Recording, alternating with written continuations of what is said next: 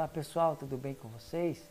Hoje estamos aqui reunidos para conversar sobre o livro de 2 Pedro, é, qual tenho certeza que Deus vai falar muito ao seu coração e advertir e, e instruir você a respeito de muitas coisas. Queria começar aqui dizendo, no capítulo 1, ele diz assim: Simão Pedro, servo e apóstolo de Jesus Cristo. Uma coisa interessante, nem todo servo é apóstolo, mas todo apóstolo com certeza é um servo era uma marca do, do apóstolo e de todos eles, né, e principalmente de Pedro, servir aos irmãos, servir de todas as maneiras, escrevendo cartas, é, pregando o evangelho, indo até as pessoas ou as recebendo, porque era uma marca de todo apóstolo o serviço. E com certeza ele aprendeu isso com seu Senhor Jesus Cristo, né, o qual sendo mestre é, ele dizia né, sobre si mesmo que ele veio para servir. É, outra coisa que me chama a atenção aqui, logo no início, ele fala sobre a divindade de Jesus. Ele fala que Jesus é Deus. Ele vai dizer assim: ó, aqueles que, mediante a justiça de nosso Deus e Salvador Jesus Cristo. Ele é, declara isso abertamente: Jesus é Deus.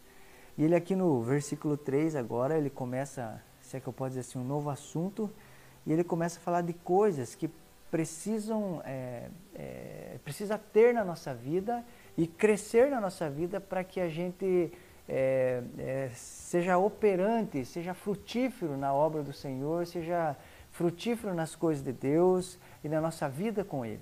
E ele vai falar assim, ó, versículo 5: Por isso mesmo, empenhe-se, ou seja, é uma ação nossa é, para acrescentar a sua fé a virtude, a virtude o conhecimento, o conhecimento o domínio próprio, o domínio próprio a perseverança, a perseverança a piedade, a piedade a fraternidade, a fraternidade o amor. Porque se essas qualidades existirem e estiverem crescendo em sua vida, elas impedirão que vocês, no pleno conhecimento de nosso Senhor Jesus Cristo, sejam inoperantes e improdutivos. Ou seja, é, embora entreguemos a nossa vida a Jesus Cristo, né? e isso é extraordinário e poderoso, mas nós precisamos é, crescer e, e trazer para nossas vidas, para nossas vidas coisas que é, com certeza nos tornarão frutíferos para Deus. Ele agora vai dizer aqui no versículo 12, e algo que me chama a atenção, ele começa a lembrar esses irmãos. Ele escreve falando, ó, vou escrever, vou, vou escrever para lembrar vocês, para trazer a memória de vocês, para que vocês sejam capazes de lembrar dessas coisas. E por que ele está escrevendo isso? Porque o apóstolo Pedro sabia da sua partida, da sua morte, que logo não estaria mais com esses irmãos. E isso me chamou muita atenção. Ele não estava se preocupando com ele, com sua vida, ou até mesmo com sua morte, com seus poucos dias na terra. Ele estava se preocupando com o que ele ia deixar para esses irmãos.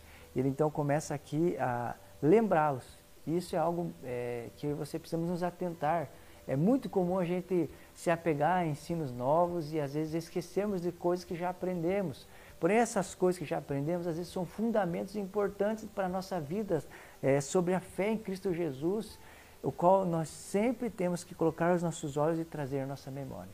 Que não vamos nos esquecer de coisas que homens como o apóstolo Pedro e até mesmo o apóstolo Paulo constantemente nos fazem lembrar. E ele aqui, então, agora no capítulo 2, ele vai começar a falar sobre falsos mestres e, e que eles sempre existiram e que se levantariam falsos mestres, e com certeza é, nós temos notado essas coisas nos dias de hoje, de pessoas que ensinam coisas que não têm nada a ver com Jesus ou com seu ensino. E antes dele falar de falsos mestres, ele começa a falar sobre a veracidade das Escrituras, que elas são inspiradas por Deus. Ele vai dizer assim no versículo 19: Assim temos ainda mais firme a palavra dos profetas, e vocês farão bem se a ela prestarem atenção.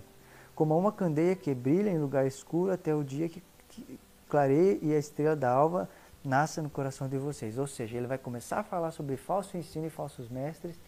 Ele, antes de falar disso, ele fala sobre as escrituras, que ela é inspirada por Deus e que nós vamos fazer bem se se atentar a ela. Por quê? Porque a maneira de combater o falso ensino e os falsos mestres é através das escrituras.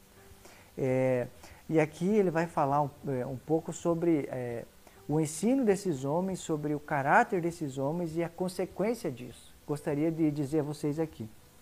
É, no ensino desses homens, eles renegavam a salvação de Jesus Cristo, eles tinham práticas libertinas e paixões imundas, eles difamavam o caminho da verdade, eles tiravam proveito dos outros, menosprezavam qualquer governo, falavam mal do que não conheciam, eles corrompiam os que estavam prestes a sair do erro.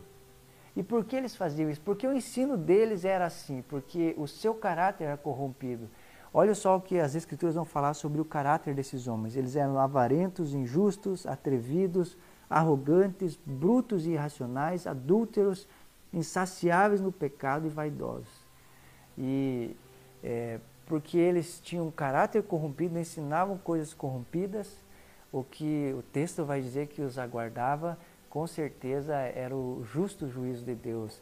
Ele vai falar sobre receberão injustiça como salário por sua injustiça, e a eles está reservada a negridão das trevas.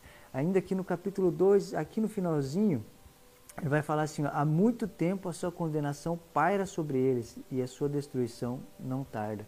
E ele agora começa a citar exemplos de Sodoma e Gomorra, das pessoas que viviam né, no dilúvio e que veio sobre eles o juízo de Deus. Que as pessoas que vivem de maneira errada, injusta, com certeza vão viver o juízo de Deus. Porém, no outro lado, ele vai dizer sobre é, Noé e sua família, sobre Ló que foram pessoas piedosas e justas e que não sofreram o juízo de Deus, muito pelo contrário, foram guardados e protegidos por Ele. E uma coisa que me chamou a atenção aqui sobre quando ele fala sobre que Deus vem com juízo sobre alguns e livra outros, ele vai citar Ló. E na minha concepção, muitas vezes, sempre que eu lembro de Ló, eu lembro de um homem que se separou de Abraão, de um homem que preferiu ir para Sodoma. Mas o texto vai dizer aqui que ele era um homem justo. Mas livrou Ló, o homem justo e que se afligia com o procedimento libertino dos que não tinham princípios morais, pois vivendo entre eles todos os dias, aquele justo se atormentava em sua alma justa por causa das maldades é, é, que eles viviam, das coisas que praticavam. Ou seja, Ló era um homem justo que, embora vivesse em meios injustos, ele se contorcia, ele tinha dor, ele sofria pela maneira que aqueles homens viviam.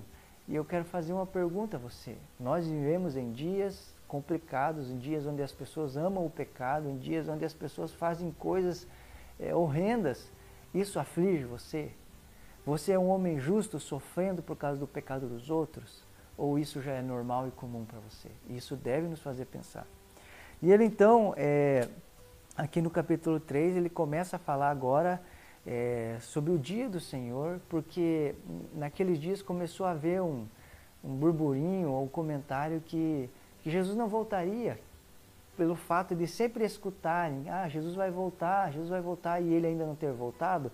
É, algumas pessoas estavam desesperançosas e desacreditadas disso e algumas é, aproveitando disso para é, realmente com seu falso ensino dizer que ele nunca mais voltaria. Mas a resposta do apóstolo Pedro, no versículo 8, diz assim: Não se esqueçam disto, amados. Para o Senhor, um dia é como mil anos, e mil anos como um dia. O Senhor não demora em cumprir sua promessa, como julgam alguns. Ao contrário, Ele é paciente com vocês, não querendo que ninguém pereça, mas que todos cheguem ao arrependimento. Ou seja, Jesus não estava tardando em vir, não está tardando em vir, muito pelo contrário, Ele tem o seu tempo e o fato dele não ter voltado ainda demonstra ainda mais sua é, compaixão, misericórdia e amor para com aqueles que ainda não receberam. Porque é desejo dele, como diz o texto aqui, que ninguém pereça, mas que todos cheguem ao arrependimento.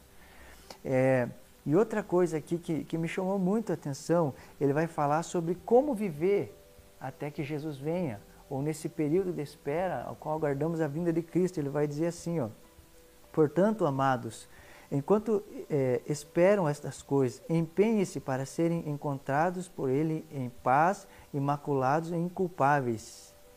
Olha só que interessante. Enquanto aguardamos a vinda de Jesus, que é certa, Ele vai vir, é, precisamos viver de maneira é, que agrade a Deus, de maneira a, a se afastarmos daquilo que é mal, de maneira a nos agarrarmos daquilo que realmente importa. E Ele chega a dizer imaculados e inculpáveis. E isso precisa fazer parte da nossa vida. E para concluir tudo isso, ele vai então dizer aqui sobre o que o apóstolo Paulo escrevia e algo muito interessante. Pedro está lendo o que Paulo escreveu. E ele vai dizer algo é, que me chamou a atenção. Ele vai dizer assim: o irmão Paulo escreve coisas difíceis de entender. O apóstolo Pedro, um grande homem de Deus, é, que vivia na mesmo, no mesmo tempo que, que o apóstolo Paulo, que estava familiarizado com todo o contexto da cultura né, geográfica e tudo, ele está dizendo que o irmão Paulo escreve coisas difíceis de entender. E isso é, me motiva a continuar lendo a Bíblia, isso me motiva a continuar é, me debruçando sobre as Escrituras, mesmo que às vezes eu não entenda certas coisas, ou não compreenda algumas coisas que é, é, isso não pode me desanimar, porque se Pedro tinha dificuldade de entender o que Paulo escrevia, quanto mais eu talvez tenha dificuldade de entender certas coisas na Bíblia depois de dois mil anos ou mais. E isso tem que, com certeza, me encorajar. Porque um homem de Deus, tanto quanto eu ou você, também tinha dificuldade com alguns textos das Escrituras, mas nunca desprezou ela ou deixou de ler ou deixou de se debruçar sobre ela. Muito pelo contrário, ele continuava se dedicando a ela, assim como eu e você, mesmo às vezes não entendendo certas coisas. Por conta de linguagem, por conta de cultura, nós precisamos continuar nos debruçando sobre as Escrituras e, e, e buscarmos entendê-la e compreendê-la, porque será com certeza é, segurança para nós. Que Deus te abençoe, em nome de Jesus.